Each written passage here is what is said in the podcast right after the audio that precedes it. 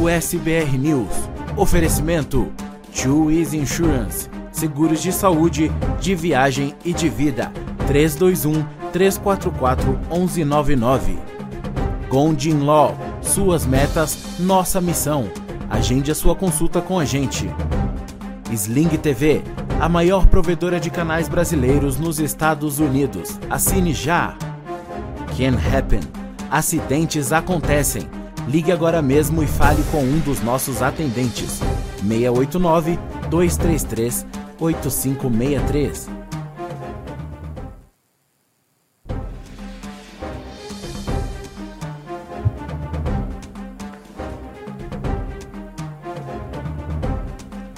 Olá, muito boa noite para você. Agora são 8 horas e 43 minutos. Nós estamos ao vivo, direto dos estúdios da USBR TV para você, em qualquer lugar do mundo. Hoje é quinta-feira, dia 4 de agosto de 2022. Hoje é 4 mesmo, né? 4 de agosto. Pois é. Você vai ver no programa de hoje. Os Estados Unidos declaram estado de emergência por conta da monkeypox, emergência sanitária.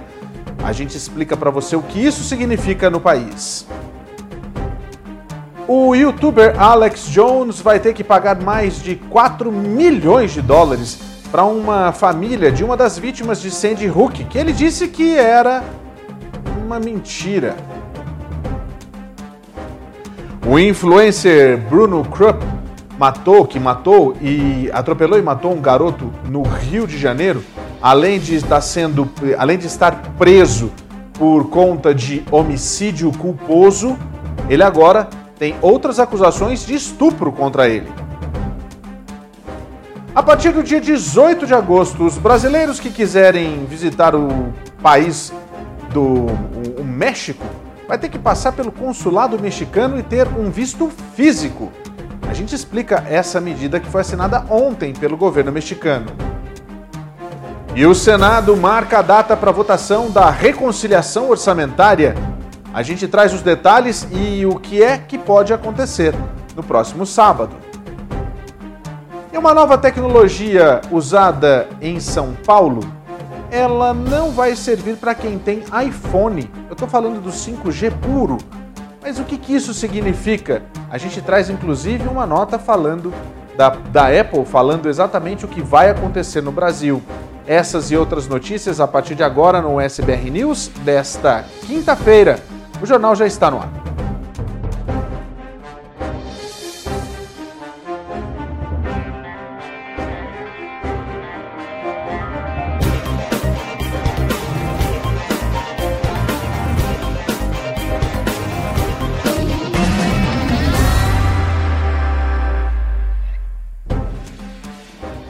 Boa noite para você, seja muito bem-vindo ao SBR News uh, e também ao SBR TV. Nós somos uma TV feita para brasileiros que moram no exterior. Você pode acompanhar nossa programação de graça em qualquer uma das nossas plataformas e também através das nossas redes sociais, onde você tem vez e voz e participa desse programa.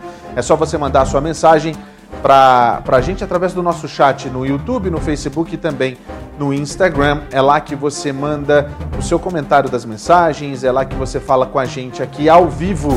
Participe com a gente. Para você que está ouvindo o nosso podcast, muito obrigado e muito seja muito bem-vindo. Aproveite para acompanhar também toda a programação da USBR TV, que agora também tem todo o áudio transformado em podcast, tanto o Tá Servido quanto o Let's Go. E em breve a gente vai ter aí também o M de Mulher e os outros programas, o Papo de Cozinha e os outros programas da programação que fazem parte da grade de programação da USBR TV. Assine os nossos podcasts e assine também os nossos canais nas nossas redes sociais.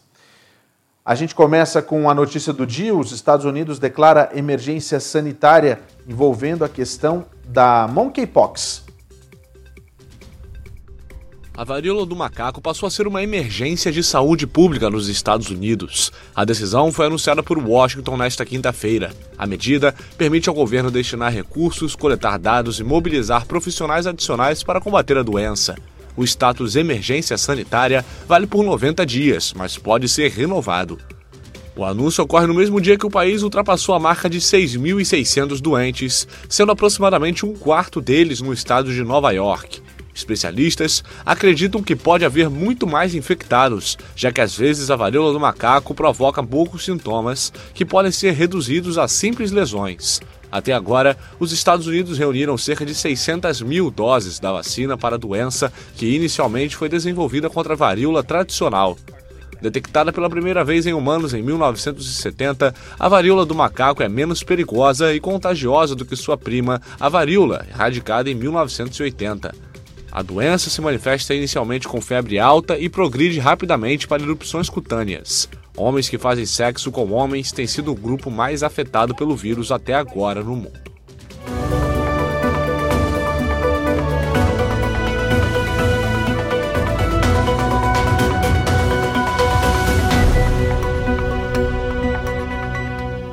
Olha, a gente vai começar a falar sobre a Covid-19, mas antes eu queria só falar rapidinho sobre a questão do nome é, varíola dos macacos. Existe um, uma movimentação, inclusive, das pessoas é, pedindo que retirem o termo dos macacos, porque ela não tem nada a ver com esse bichinho. Inclusive, existem alguns movimentos no Brasil, por exemplo, de pessoas que foram fazer protestos e tentaram matar é, os macacos pregos, ma macaco prego, é isso mesmo.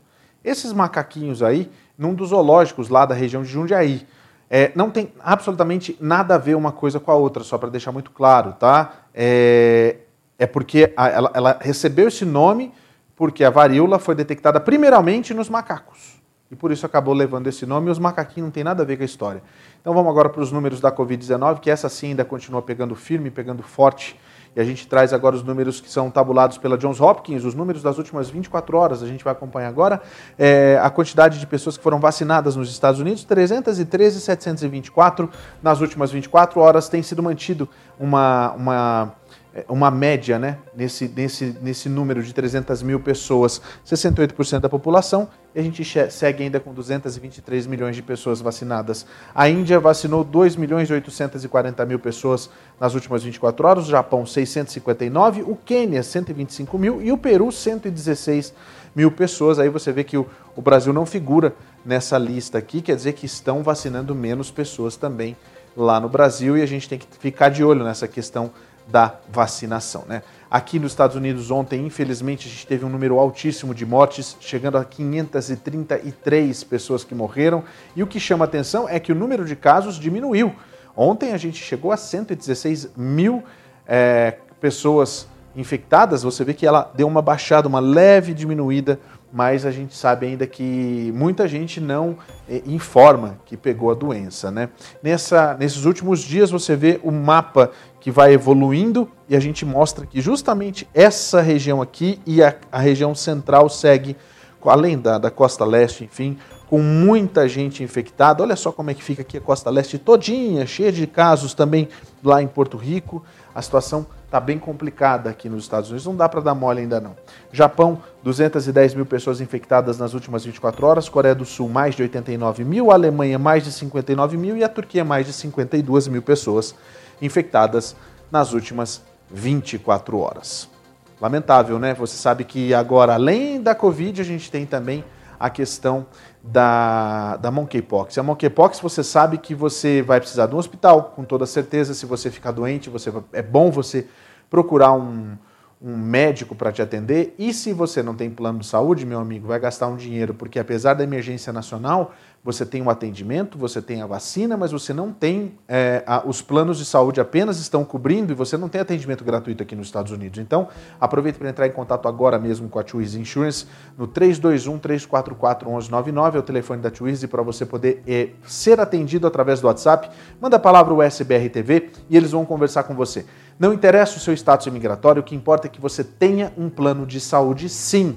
E se você quer outros produtos, a Twizy também tem o seguro de vida. É muito importante você ter um seguro de vida também para garantir que você e sua família vão estar tranquilos no caso de uma falta sua ou se você, por um acaso, ficar muito tempo é, se recuperando de uma doença, de um acidente ou algo parecido. Então entre em contato agora mesmo com a Twizy 321 344 1199, manda a palavra USBR TV pelo WhatsApp para iniciar o seu atendimento. Eu tenho certeza que você vai encontrar alguma coisa que serve para você, para sua família e que cabe no seu bolso. A Twizy é a sua provedora de seguros aqui nos Estados Unidos. Mais de 5 mil clientes satisfeitos. Você pode ter certeza que você vai ser o próximo. É, vamos começar a falar sobre polícia e, enfim, lembra daquele, daquele tiroteio que aconteceu no 4 de julho, durante o 4 de julho? Pois é, o atirador esteve hoje numa audiência em que ele se declarou é, inocente. Isso é que é o pior da história. O Tony vai trazer para mim as imagens aqui no nosso telão, olha só. Esse que você está vendo aí é o atirador que matou sete pessoas né? Ele matou sete pessoas e feriu outras dezenas nesse tiroteio que aconteceu no desfile de 4 de julho em Highland Park, lá em Illinois. Ele se declarou inocente nessa última quarta-feira. O advogado que representa Robert, Robert Crimo III, o suspeito de 21 anos, apresentou o pedido uma semana depois que os promotores anunciaram que um grande júri o indiciou por 117 acusações criminais por conta do ataque. Ele apareceu por uma breve audiência nessa quarta-feira no Tribunal do Condado de Lake para entrar com um apelo formal às acusações. 21 acusações de assassinato em primeiro grau, 48 acusações de tentativa de homicídio e 48 acusações de agressão agravada, representando os mortos e feridos durante o desfile que aconteceu em Highland Park, que é um subúrbio lá de Chicago. O suspeito, como você viu aí nas imagens, usou uma máscara, de, é, uma máscara facial contra a Covid-19 durante toda a acusação, que durou apenas 10 minutos, e disse repetidamente à juíza Vitória Rossetti que entendia as acusações e possíveis penalidades que estaria enfrentando, inclusive a prisão perpétua. As múltiplas acusações de homicídio em primeiro grau alegam que o suspeito pretendia matar, causou a morte ou lesão corporal grave e agiu com forte probabilidade de causar morte ou lesão corporal grave a sete pessoas que morreram. Olha, você está vendo aí a imagem, né? Inclusive no, daquele garotinho que você viu ali. É, ele é uma das vítimas que foram baleadas e ele é aquele garotinho que vai ficar paraplégico por conta desse ataque. Nessas imagens que você viu ali, foi a primeira vez que ele se encontrou com o cachorrinho da família. Ele ainda não voltou para casa, está fazendo tratamento. Se condenado por matar pelo menos duas pessoas, o suspeito vai enfrentar uma sentença de prisão perpétua obrigatória.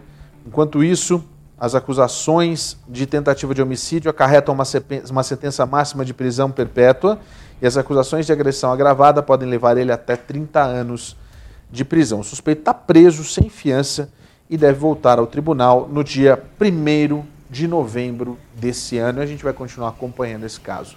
Você viu ali, né? Ele fugiu inclusive vestido de mulher, né? Um covarde, um canalha, que agora é mais covarde ainda em não assumir aquilo que ele fez. Maluco. E pode ter certeza que tem um monte de gente que está aplaudindo esse doido, né? Tem um monte de gente aplaudindo esse doido. Pode ter certeza disso, porque a gente vive numa sociedade muito doente aqui nesse país. No mundo, né? Não é só nesse país, não, no mundo. E se eu falo que é só nesse país, o povo vai, ah, volta pro Brasil. Tem um monte de doente lá também. Você sabe, você conhece o, o, Alex Jones? Você já ouviu falar do Alex Jones? O Alex Jones é aquele maluco, é outro doido, né? De pedra. Ele é super popular, é um youtuber. Ele, inclusive, teve o canal dele que foi retirado do ar do YouTube por conta de muitas fake news que ele fez questão de dizer. Entre, é, entre tantas, ele fomentou uma teoria da conspiração de que o que aconteceu em Sandy Hook, não sei se você se lembra, foi um dos piores ataques a uma escola primária aqui nos Estados Unidos, que tudo aquilo lá foi mentira, que aquilo lá foi uma invenção da imprensa.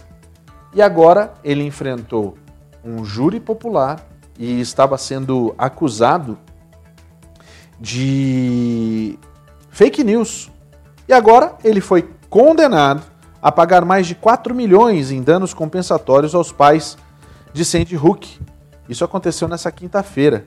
Ele, que é fundador do Infowars, foi processado com sucesso pelos pais de um menino de 6 anos que foi morto no massacre da escola primária de Sandy Hook em 2012, depois que ele afirmou que o tiroteio, onde 20 crianças e 6 adultos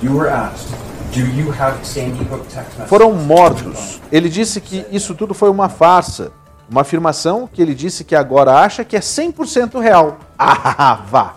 É sério mesmo? Que agora ele, ele acha que é 100%. Ele teve que, ele teve que afirmar porque ele estava sob jura, juramento. Essa é a história. Os pais processaram Jones por 150 milhões, mas o veredito sobre os danos punitivos deve sair na sexta-feira.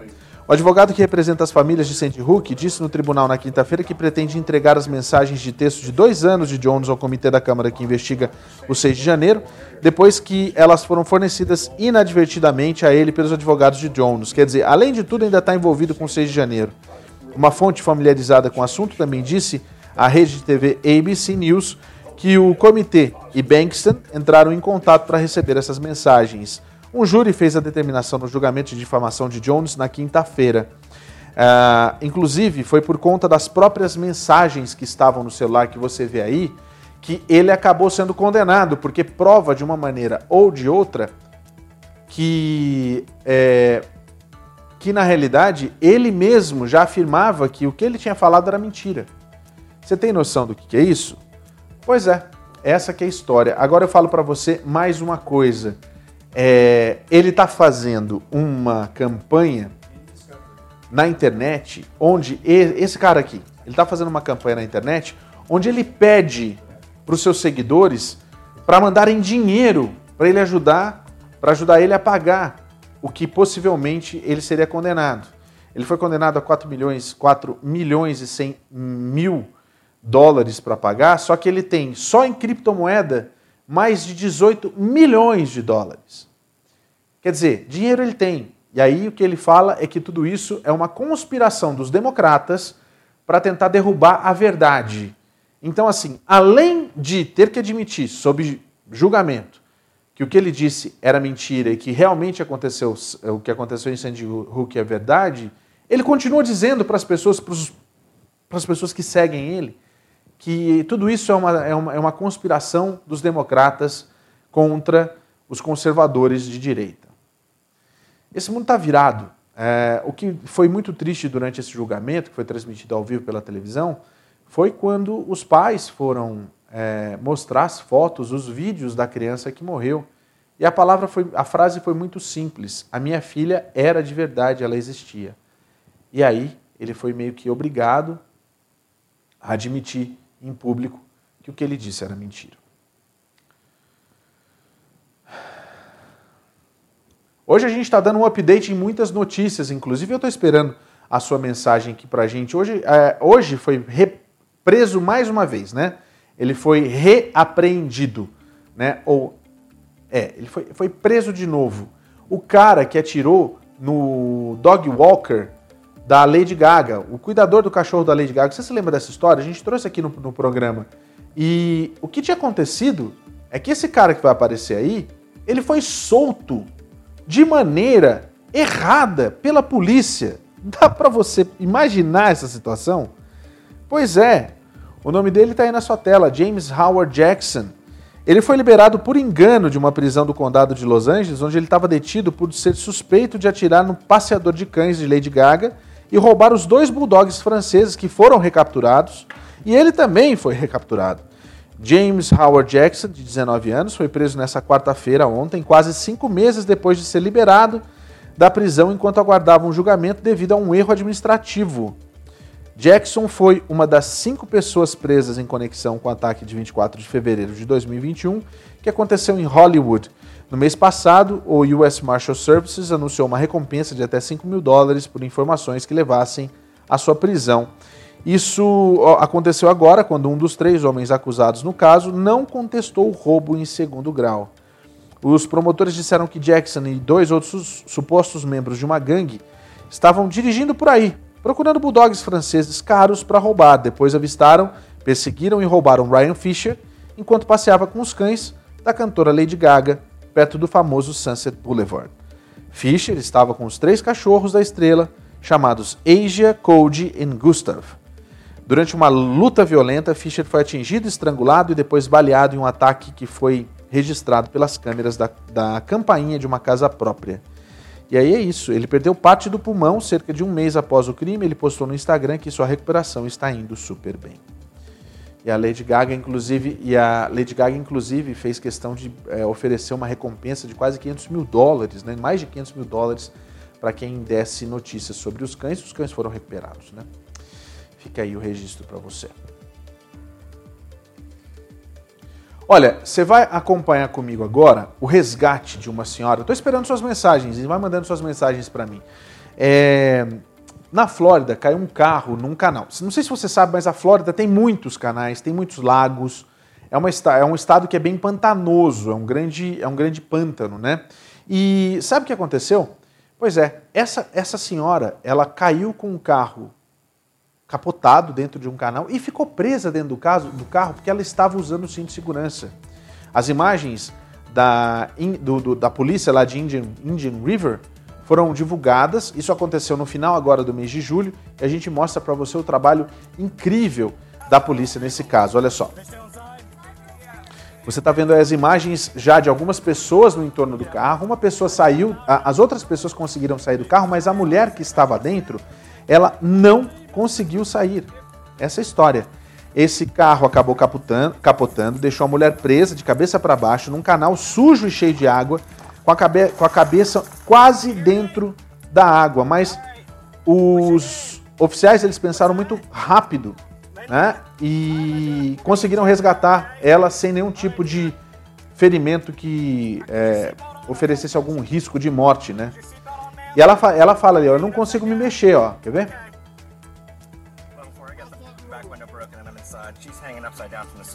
Olha lá, ele, ele tá explicando que ela tá presa e eles ficam conversando o tempo todo, ó. Ver? Ele fala assim, fica parado aí, espera um pouquinho. A gente vai tirar você daí. O nome dele é Quang Tony. Quen Tony Lee. Ele usou uma faca para cortar o cinto de segurança, a gente vai ver isso agora. Ele pega uma faquinha. Olha lá, a mulher tá ali, ó. Tá vendo a mulher ali agora? Olha lá, ó. Ó. Fica paradinha, não se, não se mexa, apenas respire, ele fala. Olha lá, ele vai cortar. Olha lá, tem, é, é, tem que tirar a cabeça dela da água, inclusive, porque tá com a parte da cabeça na água, né?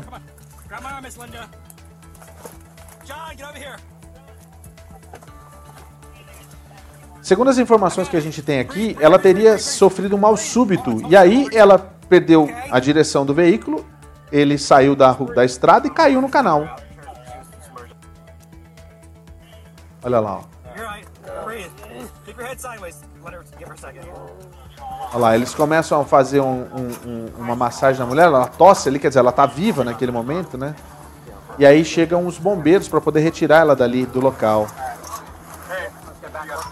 E você vê, né? Todo o treinamento que esses oficiais fizeram são táticas para salvar vidas, né? E, e, eles têm que ter um pensamento muito rápido para solucionar os problemas. E aí você vê que eles tiram a, a senhora, que foi levada de helicóptero para o hospital, e passa bem, não corre risco de morrer, graças a Deus. Mas você vê o trabalho da polícia nesse caso né, é, é fazendo A polícia, não foi o Corpo de Bombeiros, foi a, o policial de lá de Indian Rivers, o nome dele eu vou falar de novo, Quang Tony Lee. É, ele que, que, que, que, conseguiu né, cortar a, a, o cinto de segurança e conseguiu soltar a senhora que estava ali. Poderia ter sido uma tragédia, na realidade. Imagina se esse canal né, enche, é, ela ia acabar morrendo afogada, porque ela já estava com parte da cabeça embaixo d'água. Que coisa, hein? Gente, ó, é o seguinte, isso que a gente vai falar agora é muito sério. A gente sabe que tem muita gente que passa pano para as pessoas que estão na internet e que são influenciadores e assim por diante. As pessoas acham que é a coisa mais normal do mundo. Por exemplo, a gente teve aquela situação, e volto a falar, e não tem problema nenhum em dizer, aquele Greg, como é que chama? Greg o que mesmo? Greg Ferreira, um irresponsável que até hoje não pagou pelos crimes que ele cometeu lá na Flórida. Mas lá no Brasil, na Barra da Tijuca, um influenciador, o nome dele é Bruno Krupp, ele atropelou e matou um garoto de 16 anos. Só para você entender o tamanho disso tudo, o garoto foi atropelado e teve a perna amputada na hora, no momento do acidente. A perna dele foi jogada a 50 metros de onde ele estava. E claro, você vai ver um VT, inclusive, quem vai, vai trazer para a gente é a Cláudia Bujanga. Ela vai falar sobre a situação desse menino. O pai já veio a público dizendo que ele jamais fugiu da, da responsabilidade dele. Ele tem 25 anos, e logo depois eu tenho mais algumas coisinhas para falar a respeito desse trágico incidente. Cláudia. O Bruno Krupp está sob custódia de policiais militares aqui no Hospital Marcos Moraes, no Meier. No sábado, depois do acidente, ele chegou a ser levado para o Hospital Municipal Lourenço Jorge, mas com escoriações foi liberado no dia seguinte. Bruno Krupp teve prisão preventiva determinada pela, pelo Tribunal de Justiça do Rio por homicídio doloso eventual no trânsito, quando se considera que a pessoa assumiu o risco de matar. Na decisão, a juíza Maria Isabel Pena ressalta que o modelo trafegava a cerca de 150 km por hora sem carteira de motorista, em uma moto sem placa, em uma via onde a velocidade máxima é 60 km por hora, e três dias depois de ter sido pego em uma blitz em que se recusou a soprar o bafômetro. O adolescente João Gabriel Cardim, de 16 anos, foi atropelado e morto na faixa de pedestres da Avenida Lúcio Costa, na Barra da Tijuca. O impacto foi tão forte que a perna dele foi amputada na hora e arremessada a 50 metros do local do acidente. Ele passou por cirurgia, mas não resistiu aos ferimentos e morreu. Bruno Krupp tem anotações criminais por estelionato e estupro. Na decisão em que determina a prisão de Bruno Krupp, a juíza afirma que ele não é um novato nas sendas do crime e que a liberdade do indiciado compromete a ordem pública sobremaneira e resguarda a sociedade. A legislação prevê pena de 6 a 20 anos de prisão nesse caso. Vamos ouvir o que Bruno Krupp disse sobre o acidente. Eu fui levado de ambulância para o hospital. Eu fui transferido de ambulância para outro hospital. Eu não fugi do hospital. Eu estava morrendo no hospital. Os empregados me tratando mal no hospital, batendo com marca comigo no corredor, me chamando de assassino, como se eu tivesse feito alguma coisa errada. Eu não bebi, eu não usei droga, eu não fiz nada. Gente, foi um incidente, gente. Um santo, né?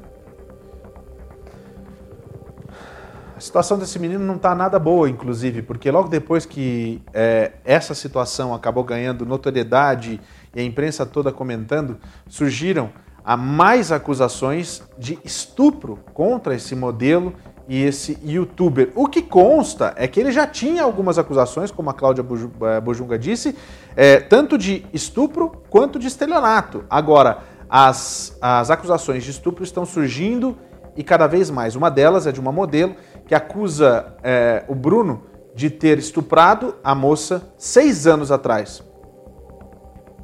A modelo Priscila Trindade contou em seu perfil no Instagram que conheceu Bruno numa roda de amigos e que aceitou dormir na casa dele em Niterói, já que ela morava no Rio.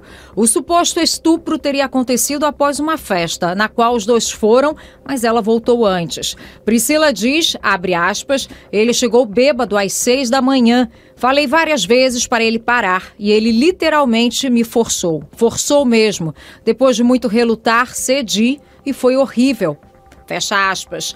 A modelo afirma que após a denúncia recebeu mensagens de outras garotas que teriam passado pela mesma situação e hoje se arrepende de não ter denunciado o crime na época. Em julho deste ano, uma mulher de 21 anos registrou uma queixa de estupro contra Bruno na Delegacia de Atendimento à Mulher de Jacarepaguá. Em depoimento, a jovem afirmou estar na casa de Krupp quando os dois tiveram uma relação sem consentimento. No relato nas redes sociais, a modelo Priscila Trindade acrescentou que foi encorajada a denunciar após descobrir que já havia esse registro contra Bruno. E que dessa forma apareçam mais e mais pessoas, não é? Muito mais pessoas que possam ter voz e que possam falar, sejam elas homens ou mulheres. Nesse caso aí me parece que são várias mulheres que ele teria feito sexo sem consentimento. Que lamentável isso, que nojento, não é? Muito nojento esse tipo de coisa. Ah, Paulo, mas isso aconteceu no Brasil. A gente tem que falar a respeito, porque aqui nos Estados Unidos a gente tem também essa situação que pode acontecer com qualquer um. E aqui você também tem que falar. Se você viu alguma coisa, fale alguma coisa. Isso é muito importante. Vamos, eu quero aproveitar para ver as mensagens que você mandou para mim através das nossas redes sociais. É, é, muito importante também ouvir a sua voz aqui no jornal. Você tem vez e voz aqui sempre e é aqui que você participa, é aqui que você manda suas mensagens. Vamos lá então, a Marcela dando boa noite para a gente. E lá vamos nós, sai Covid! sem nem ter acabado de verdade. E entra a, sai a Covid, sem ter, nem ter acabado de verdade, e entra a varíola dos macacos. Está puxado. Detalhe, parece que você estava conversando com o Tony, né? Os dois tiveram o mesmo comentário, inclusive. Tony acabou de me comentar isso no, no, no, no ponto. É sério que ainda tem advogado capaz de defender um not guilty para esse infeliz? É o trabalho dos advogados, né, Marcela? Meu Deus, para que eu quero descer. Não, fica aqui e vamos em frente. Leonardo Seba, boa noite, equipe USBR TV e Paulo Sérgio, semana voando. Vou explicar para você depois. A Terra está se movendo de maneira mais rápida. Fica no jornal, fica com a gente que a gente vai falar sobre esse assunto daqui a pouco. É verdade, gente. A Terra está andando mais rápido, por isso que o dia parece estar mais curto. Cientistas já detectaram isso. Isso não é nada bom, não, viu? Daqui a pouco a gente fala a respeito dessa história. Marcelo Machão Moreira, boa noite, Paulo. Sucesso para toda a equipe da USBR TV. Já estamos ligados aqui no Rio de Janeiro. Um forte abraço. Um abraço para você também, Marcelo. Cauê Tauan, tá dando boa noite para a gente aqui. Boa noite para você também, Cauê. Você pode mandar sua mensagem, comentário através das nossas redes sociais, que a nossa produção vai separar e a gente fala aqui no ar, independente também se é contra ou a favor, que importa é você ter voz aqui no jornal, tá? Gente, eu quero trazer para você uma imagem que, vou ser bem sincera, é algo assim que você, sabe, tipo, cara, você tem noção, a imagem que você vai ver do, do helicóptero lá de Los Angeles, inicialmente, quando o helicóptero estava sobrevoando é, esse cruzamento que você vai ver na sua tela aí, imaginava-se que duas pessoas só apenas teriam morrido, né? Apenas não, né? Duas pessoas teriam morrido. No final das contas, sabe quantas pessoas morreram nessa situação aí? Até agora já são seis pessoas que morreram e outras que ficaram feridas nesse violento acidente envolvendo vários veículos nessa quinta-feira em Windsor Hills, lá em Los Angeles, próximo, né? A Los Angeles. O acidente aparentemente foi causado por um Mercedes Coupé que estava acelerando em direção ao sul na Avenida La Brea e colidiu com vários veículos depois de passar um sinal vermelho na Avenida Slauson, por volta da 1h30 da tarde, horário local. As autoridades dizem que uma mulher grávida, uma criança e dois outros adultos morreram no acidente no incêndio porque o carro explodiu. Não ficou claro se o motorista do Mercedes estava entre os mortos. Caso contrário, o CHP disse que várias acusações criminais provavelmente serão apresentadas ao promotor público. Seis ambulâncias foram acionadas para atender o local, você está vendo a imagem aí. Três do, dos veículos pegaram fogo depois do acidente. Olha isso, cara. Olha a imagem, olha a situação desses carros nesse acidente. É, ele foi em Windsor Hills, que é uma comunidade não incorporada ao sul do distrito de Crenshaw, em Los Angeles. A polícia, a California Highway Patrol, que está lidando com essa investigação, tem também a ajuda do departamento do xerife do condado de Los Angeles. As idades, os nomes das vítimas ainda não foram divulgadas. Olha como é que, fico, como é que ficou a situação desses carros. Você está vendo a imagem aí que mostra que é, esses dois carros pegaram fogo. Até agora a gente tem a confirmação de seis pessoas que morreram. Entre elas, como eu disse aqui, é, a gente tem uma mulher grávida, uma criança e dois outros adultos né, que morreram no, no, nessa situação aí, no, no, acidente e também no incêndio. Possivelmente ficaram presos, presas dentro do veículo e não conseguiram sair de dentro do veículo. E detalhe, né? Na frente de um posto de combustível, o posto de combustível é na esquina ali, tá vendo? Ó? Você viu ali? Que situação, hein, amigo? Olha só a situação do carro. Agora, o motorista, um irresponsável, um canalha, que furou o sinal vermelho. Né? Que coisa! Vou falar para você, esse tipo de coisa é mais do que uma fatalidade, é uma irresponsabilidade, posso dizer isso para você. Você está vendo as imagens aí da quantidade de bombeiros que passaram por ali e claro que amanhã a gente atualiza para você essa situação com os nomes das vítimas. Você viu? Acidentes acontecem. Tomara que você não seja é, vítima de nenhum acidente. Mas se isso acontecer, se você for vítima de qualquer tipo de acidente automobilístico, você tem direitos. Exatamente, você tem é, que correr atrás dos seus direitos e ter o seu ressarcimento. Eu já venho falando sobre isso já há algum tempo, porque a Can Happen chegou para resolver o problema para você. Falando a sua língua, 24 horas por dia, sábado, domingo, dia santo, você pode ligar para esse telefone que está na sua tela, o 689-233-8563. Quando você for conversar com o pessoal da Can Happen, você vai justamente explicar o que aconteceu com você. Se você já sofreu esse acidente e não sabe exatamente se você pode ser coberto ou não por, uma, por uma, um processo de ressarcimento, entre em contato com a Can Happen que eles vão explicar para você. O atendimento é gratuito, o serviço é gratuito, você não paga absolutamente nada e vai ter um dinheiro bom para receber, pode ter certeza disso. Eles têm é, fisioterapeutas, eles têm psicólogos, eles têm também advogados que vão cuidar do seu caso com o maior prazer. É muito sério, gente. Acidentes acontecem o tempo todo. Ligue para 689-233-8563. Eles vão te ajudar de graça. Isso mesmo que eu estou dizendo. Se acidentes acontecem, a Can Happen está aí para ajudar você. Agora a gente vai é, lá para a Rússia, porque hoje a jogadora da NBA, a Britney Griner, é, Griner, ela foi sentenciada a nove anos de prisão por um júri, né, por um juiz de lá da Rússia. Os advogados e o governo americano acharam isso um despalpério.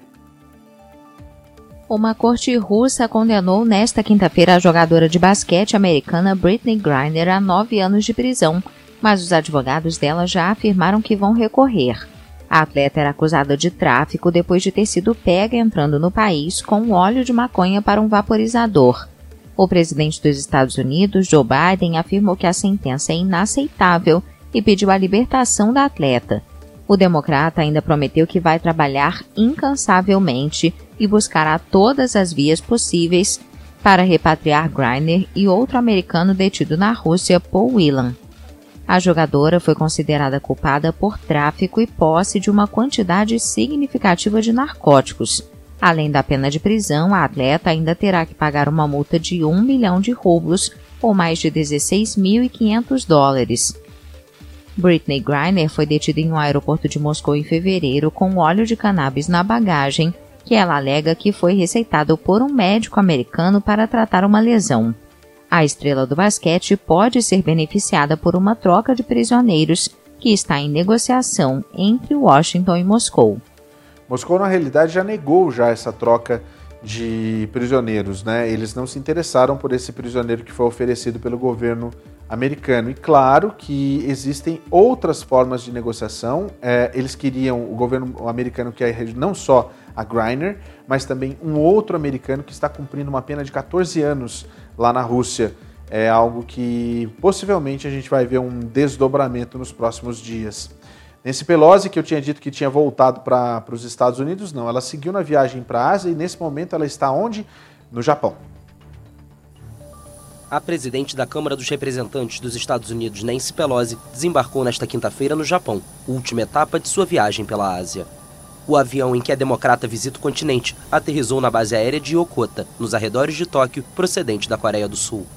Segundo o canal de televisão estatal NHK, a agenda da legisladora de 82 anos prevê uma reunião com o primeiro-ministro japonês Fumio Kishida na sexta-feira.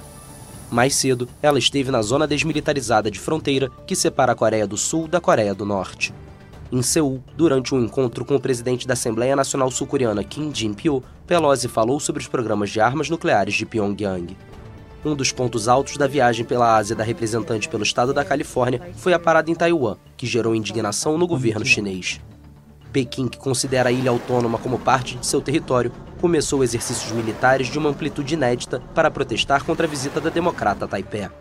De acordo com o Ministério da Defesa japonês, mísseis balísticos chineses teriam caído nesta quinta-feira na zona econômica exclusiva do Japão pela primeira vez. Então vamos lá, vamos ver quais são os, os principais assuntos que são destaque no Twitter nessa quinta-feira. A gente começa com um tweet que a gente vai ver agora nessa primeira tela aqui, para aproveitar e falar sobre eleição, né? Vamos começar com o Ciro Gomes, que é candidato é, à presidência no Brasil, ele fala o seguinte, ó. Com uma só canetada do Banco Central, o Brasil e os brasileiros amanheceram mais pobres e endividados. O crescimento de 0,5% na taxa de juros significou um aumento de 16 bilhões na dívida pública e um impacto direto nas prestações do crediário popular. Esse é um tweet de hoje, das 9h12 da manhã, horário daqui de Utah, do Ciro Gomes, que é o candidato que está em terceiro colocado nas pesquisas de intenção lá no Brasil. Então, já que a gente está falando de todos os candidatos, hoje eu vou dar espaço para todos os três principais candidatos à eleição lá no Brasil. Vamos ver um dos últimos tweets do presidente Jair Bolsonaro. Vamos ver o que foi que ele tweetou. Jair Messias Bolsonaro, com saudades do ladrão e disposta a jogar fora a sua própria liberdade em troca do que todos sabem, parte da imprensa tornou-se incapaz de divulgar avanços do Brasil sem minimizá-los. Apesar dessa lamentável postura, seguiremos defendendo a sua liberdade e independência. É um tweet de ontem, no finalzinho da tarde, por volta das 9h24 da noite no Brasil, do dia 3. E o que ele está fazendo, na realidade, é um ataque né, a um dos candidatos e, claro, é, atacando quem anda é, mostrando o que verdadeiramente acontece no país, que é a imprensa brasileira. Vamos então para o último tweet, claro, o tweet do Luiz Inácio Lula da Silva. A gente vai ver aqui um tweet do Lula. Ele fala o seguinte, ó, estou aqui no Piauí e estou perdendo o Pantanal. Ontem fiquei com uma raiva quando o Tenor expulsou de casa a Bruaca. Eu ainda acho que ela vai voltar e dar uma lição naquele machista que não respeitou a mulher que viveu com ele 30 anos. Eu choro com a história dela. É um, é um tweet de quem assiste Pantanal, né?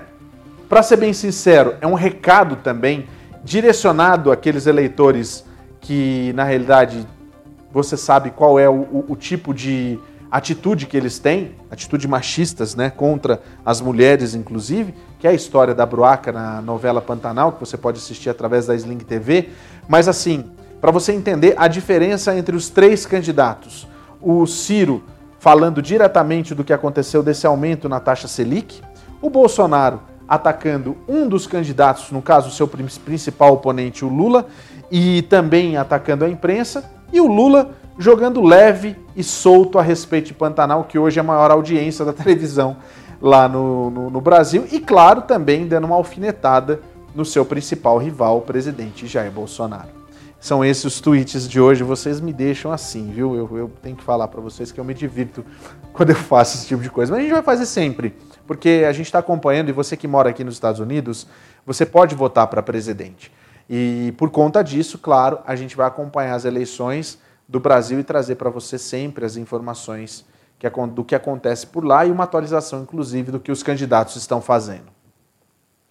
Vamos falar de imigração? Pois é. O que acontece é que, a partir do próximo dia 18 de agosto, e foi assinado ontem um decreto que obriga os brasileiros a terem visto para entrarem no México.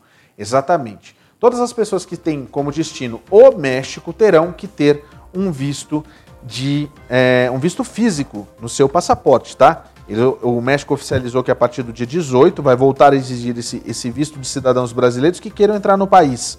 Essa informação foi confirmada pela embaixada em Brasília nessa quarta-feira, depois que veículos mexicanos anteciparam o plano do governo. A decisão representa a segunda mudança nas autorizações de viagem para o país da América do Norte em oito meses. Antes, bastava apresentar o passaporte.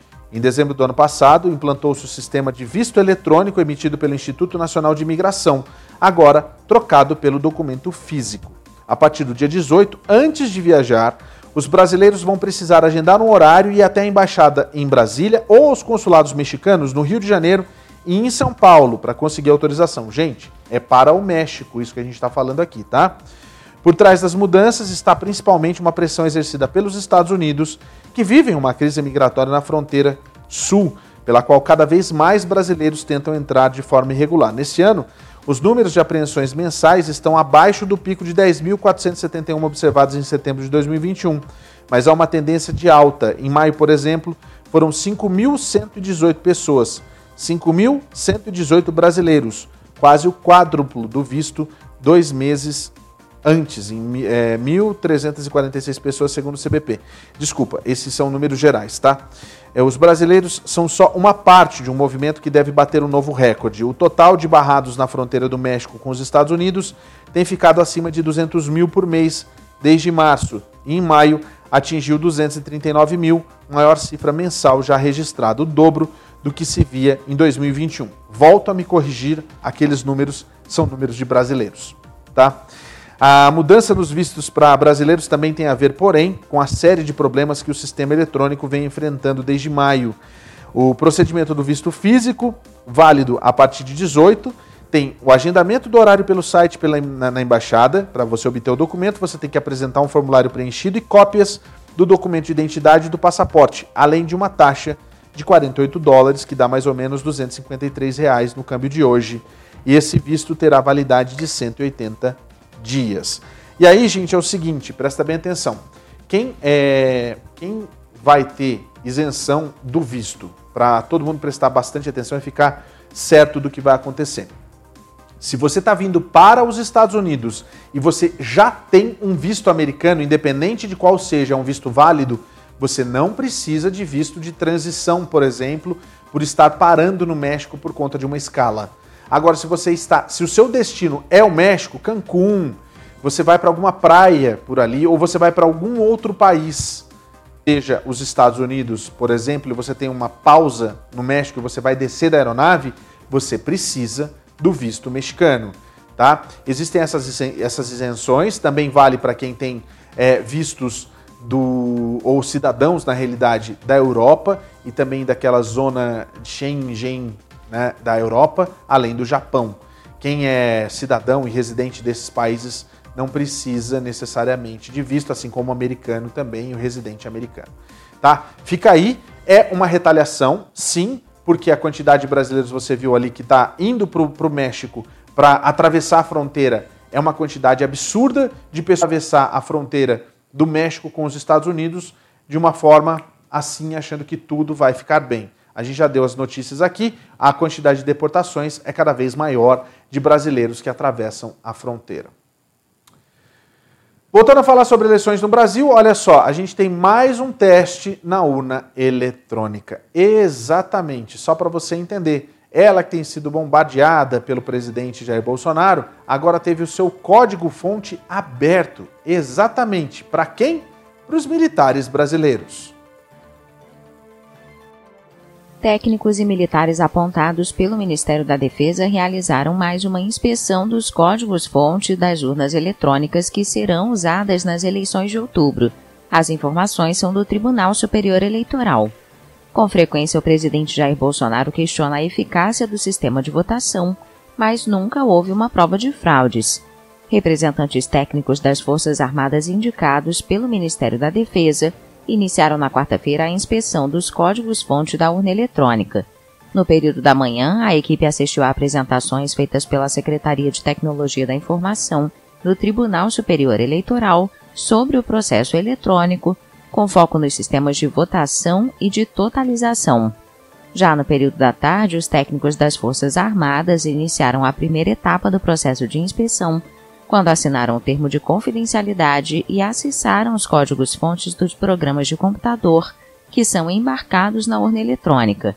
A abertura dos códigos-fontes é uma atividade obrigatória realizada pelo TSE antes de cada eleição e é uma das ações iniciais do ciclo de transparência eleitoral. Esse conjunto de linhas de programação pode ser inspecionado por representantes técnicos dos partidos políticos, do Ministério Público, da Ordem dos Advogados do Brasil, das Forças Armadas, da Polícia Federal e de universidades, entre outras instituições. Não tem, vocês já sabem, né? Não tem absolutamente nada de errado com o sistema de votação eleitoral no Brasil.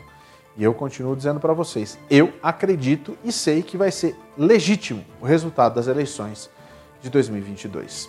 Olha, uma grande novidade também para quem mora no Brasil é que agora, eu já tinha falado sobre a nova identidade é, eletrônica, mas eles estavam fazendo a identidade que você recebe, né, a física. Agora, a identidade eletrônica já está disponível para algumas pessoas lá no país. Está começando o projeto, você não precisa ter a sua carteira física, você tem tudo online. É a identidade digital brasileira que começa agora a ser disponibilizada para os moradores do Acre. Este policial aposentado mora no Acre e é a terceira pessoa no país a ter a nova identificação no formato digital. É uma experiência fantástica de ter um documento tão importante dentro do próprio aplicativo, dentro do meu celular, né? Um aparelho que anda conosco o dia inteiro, né? A nova identidade digital tem QR Code, o que facilita para que os órgãos de segurança identifiquem se aquele documento é de fato daquela pessoa. Também pode conter dados como tipo sanguíneo, condições de saúde e deficiências. Além disso, é possível inserir informações de outros documentos, como o número do cartão do SUS, da carteira de motorista ou do PIS. A identidade também possui um único número, o CPF, para evitar fraudes e eliminar a possibilidade das pessoas emitirem diferentes documentos em vários estados. Sendo que a digital é válida em todo o território nacional, em todas as transações, para apresentar num. A, exemplo da CNH, que já é válida, mas somente para motoristas, agora uma identidade já para as crianças que emitem né, o seu RG, o RG, o documento mais popular aí de identificação do cidadão, passa a ser válido também no formato digital, se assim o cidadão optar.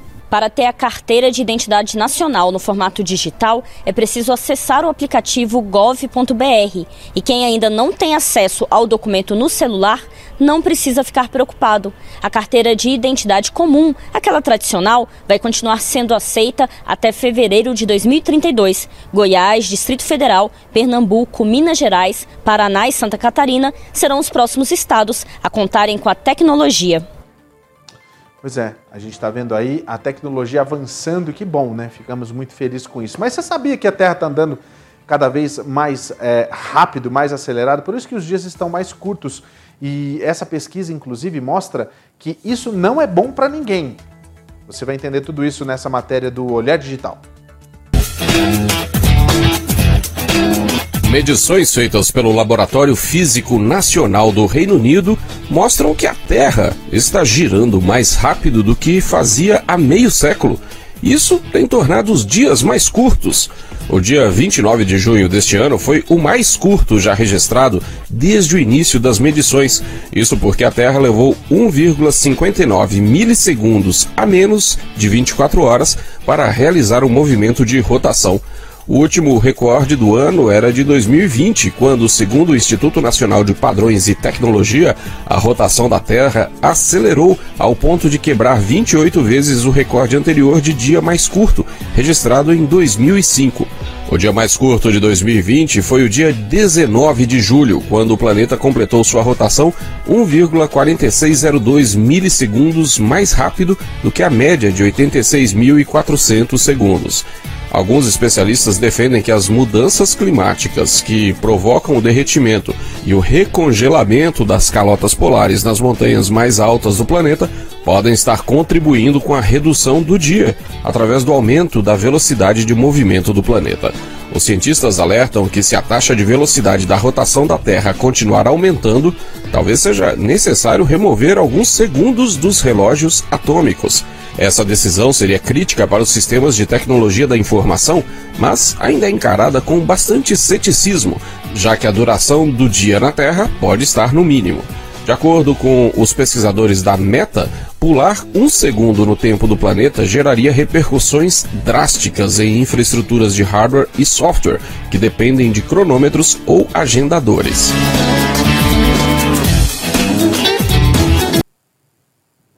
Que medo, hein? Mas é, o Tony fez uma pergunta que eu acho que é muito, é muito importante fazer aqui agora.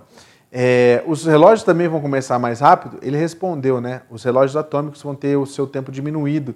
E como todos os nossos relógios, eles na realidade seguem isso, né? Por exemplo, o nosso, o, a Apple, ela é ligada a isso, né? Tipo, mas os outros relógios não, né, Tony? Vão estar sempre atrasados, meu. Os relógios de corda vão estar atrasados, pô. Mas o resto vai estar tudo certinho, fica tranquilo. Você não vê que você está voando lá? É que você não tem Apple Watch, né? É a única coisa que você não tem Apple Watch. Mas você não vê que você, quando você está voando, no dia que você tiver um Apple Watch, você vai ver que ele muda sozinho a região, né? o, o, o fuso horário. É, tá vendo só? Compra logo o seu Apple Watch, compra logo da Marisa, larga a mão de ser murrinha. O cara é rico, poderoso, tem cheio de BMW em casa. Que coisa, hein? Olha só, gente, notícia de imigração para você que está aí, tá? É, foi marcado, na realidade, agora para próximo sábado, a votação da reconciliação orçamentária que deve acontecer no Senado. O que vai acontecer é o seguinte: Paulo, já vai sair diretamente a, a votação? Já vai sair o resultado? Não, não vai sair o resultado. Não, de maneira nenhuma. O que vai acontecer vai ser a primeira votação no Senado, que começa com uma série de discussões. Os republicanos, eles, na realidade, eles têm um dispositivo para tentar atrasar ao máximo essa votação. E lá no Senado, que você vai ver as imagens aí, é, lá no Senado, eles devem fazer uma, dar um, um jeito de que eles vão dar um jeito para que a votação atrase. Como? Pedindo, inclusive, a leitura das mais de 700 páginas da, que fazem parte da lei de reconciliação orçamentária. Só a leitura dessas mais de 500 páginas da lei da reconciliação orçamentária, ela, ela pode demorar alguns dias. E por conta disso, pode atrasar e chegar bem na beiradinha do momento da, do recesso. Mas é claro que a gente sabe que existem também outros dispositivos que os próprios democratas podem se utilizar. E aí a gente sabe que vai ser a leitura, depois vem as emendas sem fim que podem ser apresentadas pelos, pelos republicanos, mas tudo isso os, os democratas que têm a liderança da, do Senado podem agilizar para essa votação sair o quanto antes. Uma coisa que é importante para você que está em casa saber é ainda não temos a, o texto final constando a imigração ali dentro. O texto final vai ser debatido de hoje até sábado entre os democratas para que seja feita uma avaliação e aí sim a gente vai saber, quando for divulgado no sábado, o que vai constar nessa reconciliação. Falando sobre essa questão da imigração, a gente sabe que existe uma negociação muito forte entre os senadores é, da bancada hispana para que, se não constar a imigração na reconciliação, seja votado em paralelo, ainda nesse período legislativo, antes do recesso, um dos grandes, uma das grandes leis que pode ser tanto a questão do perdão, quanto a questão, a questão da mudança de registro, que é a mais provável de ser colocada para votação, ou ainda uma lei em separado que aumenta a disponibilidade de vistos H2B e também a situação do pessoal do DACA. Vamos esperar para ver exatamente o que é que vai acontecer.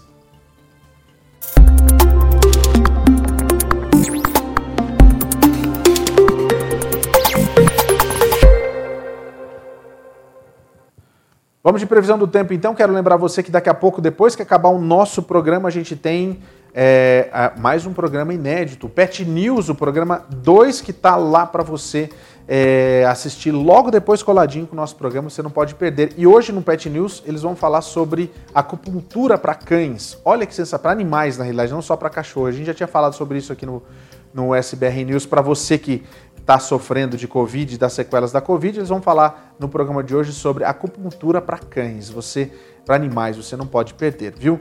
Mas vamos então de previsão do tempo, a, trazendo para você o que vai acontecer na sexta e no sábado. A gente começa pela sexta-feira, claro, calorão, calorão, calorão e essas áreas de instabilidade muito fortes espalhadas por todo o país. Boston, por exemplo, com muita chuva chegando a 94, a gente tem Miami com chuva e momentos de sol uh, chegando a 89. Na Central Flórida, a gente tem também chuva na região de Orlando, isso para sexta-feira, tá? Aqui em Kansas City, 94, um sol para cada um. Um pouquinho mais acima, a gente tem essa área de estabilidade bem grande. No Texas, temperaturas muito, muito, muito, muito quentes, 103 em Dallas e a gente tem 105 em Laredo, né? Labareda, como diz o Tony. Fênix, no Arizona, 106. A gente tem em Park City, que é tido uma cidade muito gostosa e fresquinha, inclusive durante o período de verão, chegando a 80, mas com muita chuva. Toda a área daqui de Utah, do estado de Utah, com possibilidade de muita chuva nessa sexta-feira. Oremos. Los Angeles 83, um sol para cada um, e Portland 85 também, um sol para cada um. Isso na na, na sexta-feira. Vamos dar uma olhada então como é que fica o tempo e a temperatura para sábado, no nosso mapa que é fornecido pelo The Weather Channel. Olha só, o sábado praticamente a mesma coisa. Orlando, como eu tinha dito, chove na sexta e chove no sábado. Na sexta, na, na, no sábado a gente tem 91 de máxima, com chuva praticamente o dia inteiro. Nova York, 86. Bastante calor e chuva também o dia todo. A gente volta a ver o calorão aqui em Laredo 103, Dallas 99, Tulsa 99 também, com muito sol aqui na área central dos Estados Unidos. A cidade do Roabe, que é Albuquerque 91, no Novo México com sol entre nuvens, mas também com chuva no decorrer do período. Em Salt Lake City, apesar da forte chuva no sábado também, atenção, chuva no sábado, 86 é a máxima. A gente tem 110 em Palm Springs, em Palm Springs e em Spokane, 85 é a máxima para esse sábado aqui nos Estados Unidos. Tá aí então a dica para você que está assistindo o SBR News. A gente traz sempre a previsão do tempo e a gente vai começar a fazer algumas mudanças, inclusive, que eu não me engano, na semana que vem a gente já vai ter aqui no SBR News. Você vai gostar de ver. Primeiro foi o nosso cenário, né? Que a gente fez, cenário maravilhoso, feito pelo Joab Albuquerque, e que a gente está aqui justamente para apresentar um, um jornal um, de alto nível para você. Agora já são 9 horas e 42 minutos. Vamos falar de tecnologia? Pois é. Voltando para o Brasil, você sabe que lá em São Paulo começou a funcionar o 5G puro. O que, que significa o 5G puro? E quais são as regiões que a gente tem já disponível? A gente vai agora para as informações e para entender um pouquinho mais do que muda na vida das pessoas com o 5G na cidade de São Paulo. O 5G vem com a promessa de muito mais velocidade de conexão. Ele deve ser 100 vezes mais rápido que a internet 4G, que é a tecnologia atual. Nesse primeiro dia, segundo a Anatel, a cobertura 5G está em 25% da área urbana aqui na capital. As primeiras antenas, cerca de 1.300, foram instaladas principalmente no centro e nas regiões aqui da Paulista e do Itaí Além da rede, o aparelho precisa ser compatível com a nova tecnologia. Atualmente existem 71 aparelhos homologados pela Anatel à venda no Brasil. A rede de 5G vai suportar muito mais aparelhos conectados e isso vai permitir que não só apenas celulares, mas carros, casas, indústrias também usem a nova tecnologia.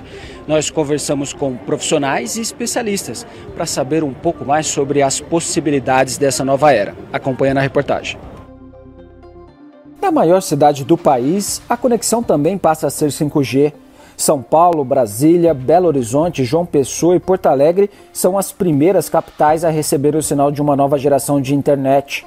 O Brasil tem mais dispositivos digitais do que pessoas. São cerca de 450 milhões de aparelhos. O 5G promete revolucionar essa tecnologia e a forma como lidamos com ela. E não será só nos celulares. Carros autônomos, semáforos, casas inteligentes, indústria 4.0. Uma infinidade de possibilidades conectadas ao mesmo tempo com uma velocidade 100 vezes maior que a usada hoje. E isso vai permitir você criar, por exemplo, jogos multiplayers que tenham milhares de usuários ao mesmo tempo, com resposta imediata, aplicações aí para o campo da telemedicina, onde a latência hoje praticamente inviabiliza esse tipo de aplicação. Latência é o tempo de comunicação entre o servidor que tem a aplicação e o aparelho do usuário. Esse tempo ele vai ser bem reduzido nessa nova tecnologia. Mais veloz e estável, o 5G deve entregar mais qualidade de conexão, mesmo com centenas de dispositivos conectados ao mesmo tempo. A quantidade de conexões ela é consideravelmente maior Porém, a distância entre a antena e o aparelho ela é menor e ela não pode ter obstruções. Então, o número de antenas necessário ele vai ser muito maior do que é hoje no 4G.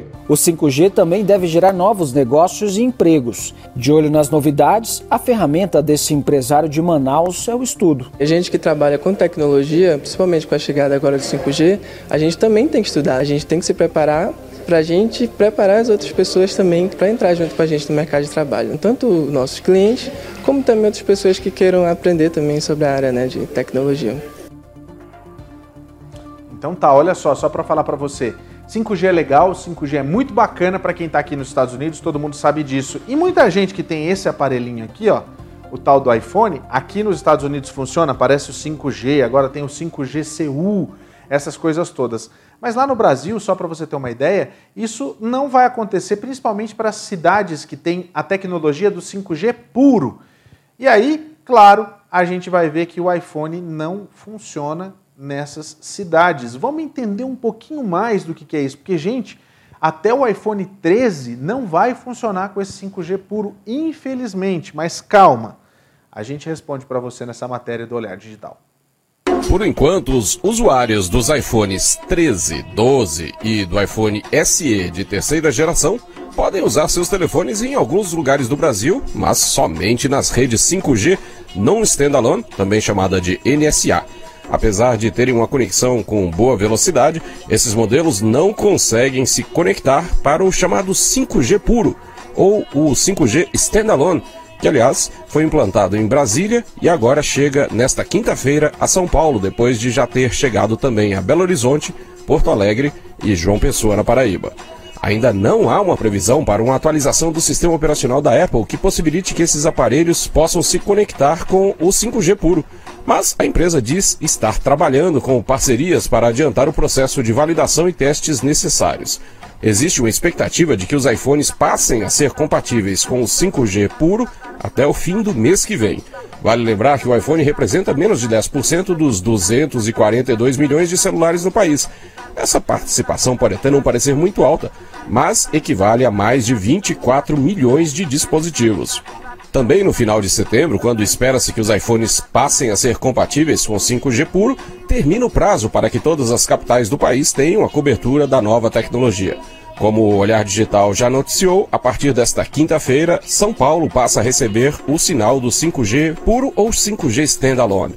A Anatel já recebeu 1.378 pedidos de licenciamento de antenas. Até o momento, já foram autorizadas 892 novas antenas para ativação do 5G puro na capital paulista, o que representa quase o dobro do valor mínimo de antenas que eram exigidas pela agência na fase inicial. Porém, ainda assim, boa parte da cidade não vai ver o 5G chegar tão cedo. Por essa estimativa inicial, apenas 25% da área urbana de São Paulo terá o 5G puro disponível na data da estreia. Exatamente o que a gente colocou, né? Na matéria anterior, quer dizer, a gente tem aí é, 25% da cidade de São Paulo já usufruindo do 5G, só quem não tem iPhone.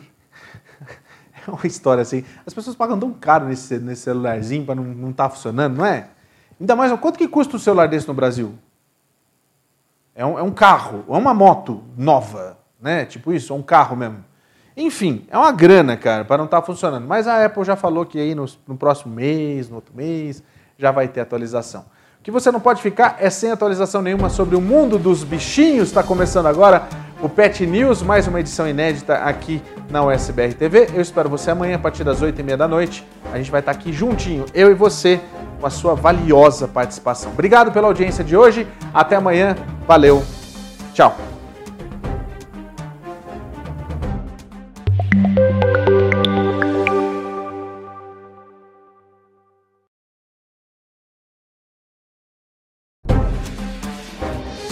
USBR News. Oferecimento Easy Insurance. Seguros de saúde, de viagem e de vida. 321 344 1199. Gondin Law. Suas metas, nossa missão. Agende a sua consulta com a gente. Sling TV, a maior provedora de canais brasileiros nos Estados Unidos. Assine já. Can Happen. Acidentes acontecem. Ligue agora mesmo e fale com um dos nossos atendentes. 689 233 8563.